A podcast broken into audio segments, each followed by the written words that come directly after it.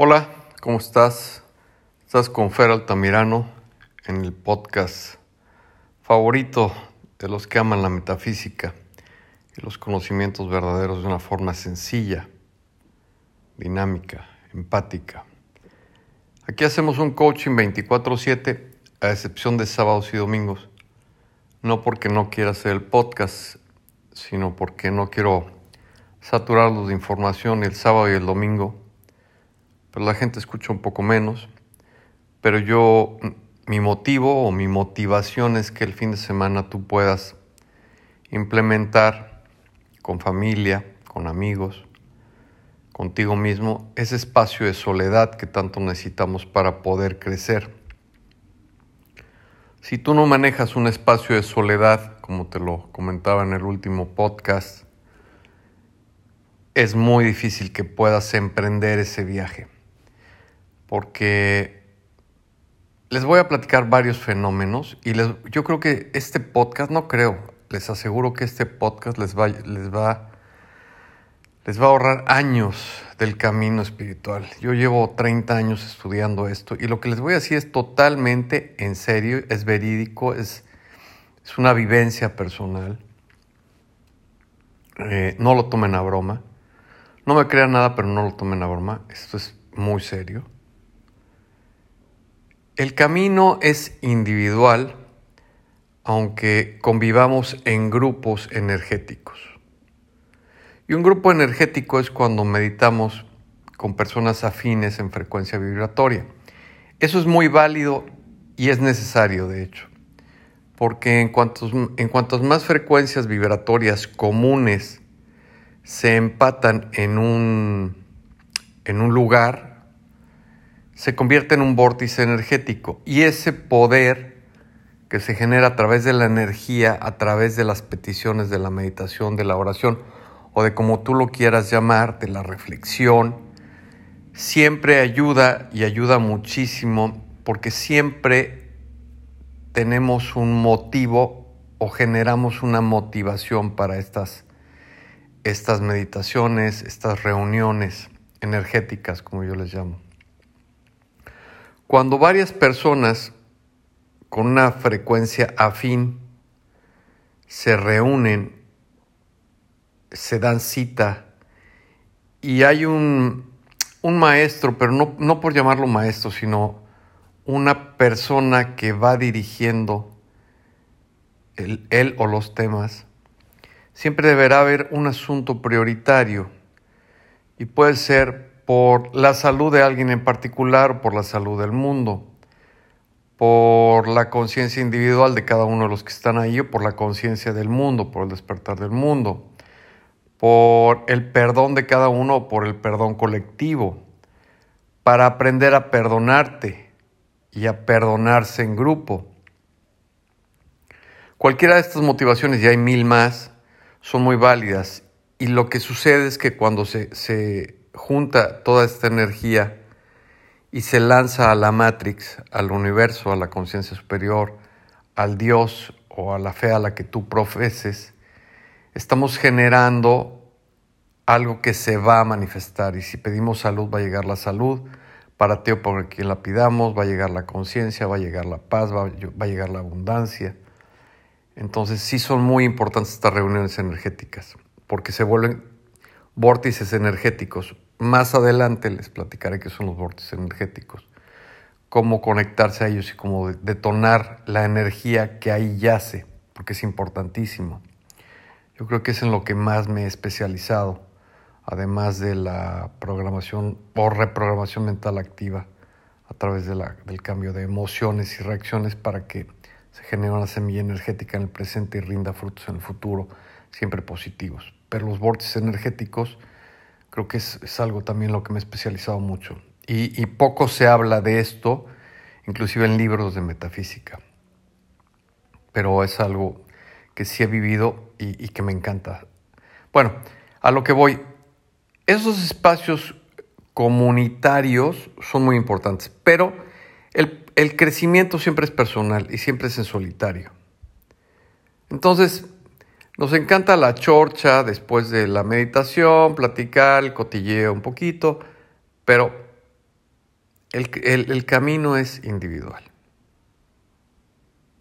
Tú tienes que hacer una pausa en el camino todos los días, especialmente a la hora que te puedas relajar para que sueltes toda esta energía, para que te purifiques, porque no, el alma no se, eh, ¿cómo les explico?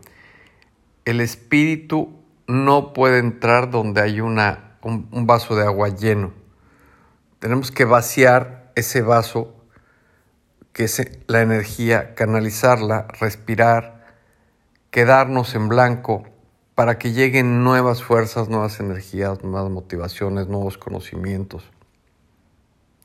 Entonces este espacio que hagas diario, de preferencia, 5 o 10 minutos, donde puedas respirar y soltar, perdonarte, hacer un análisis, de cómo reaccionaste, si vas cambiando tus emociones en la parte donde están grabadas, si has podido convivir con tu familia de una mejor forma, si, si has visto que al cambiar tú está cambiando el mundo. Este análisis, esta reflexión es una meditación. La meditación no siempre tiene que ser enfocada a, a pedir algo, porque estamos muy acostumbrados a pedir por a que se cumpla. No, la meditación es la reflexión interna que te conduce a la iluminación y la iluminación no es otra cosa sino la autorrealización del ser. Lo que hizo Jesús el Cristo, lo que hizo Buda, lo que hizo Alá, Mahoma, en un espacio interno, solitario, fue como pudieron iluminarse, es decir, atraer la luz hacia ellos, a su interior, y autorrealizarse. Eso es la iluminación. La iluminación en este plano es totalmente posible, yo se los digo. Y si siguen el camino de buena fe,